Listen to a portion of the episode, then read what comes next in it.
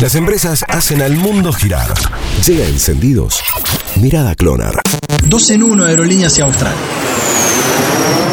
Lo que en la práctica ya ocurría, ahora será formal. Aerolíneas Argentinas y Austral se fusionarán para convertirse en una sola empresa. Hasta el día de hoy funcionaban básicamente como lo mismo, pero no dejaban de ser empresas separadas. A partir de ahora, la línea de bandera nacional será quien agrupe todas las operaciones y según la estimación de los especialistas, esta movida podría generar un ahorro cercano a los 100 millones de dólares. La novedad se dio a conocer a través de una carta que Pablo Seriani, presidente de la compañía, le envió a todos sus empleados. Allí destaca la crisis mundial provocada por el COVID-19 ha impactado de lleno en la industria aerocomercial y no saben cuánto durará esta situación. Que sin ingresos, muchas aerolíneas en la región y en el mundo desaparecerán. De hecho, la estimación de la IATA da cuenta que podrían darse pérdidas internacionales por más de 3 mil millones de dólares. Volviendo a la fusión, desde Aerolíneas Argentinas aseguran que a partir de este cambio se permitirá la creación de una nueva unidad de negocios para brindar mantenimiento de aeronaves a otras empresas y actores de la industria con una lógica independiente. ¿Podrá esta modificación terminar con la sangría de dólares que cuesta mantener la línea de bandera nacional?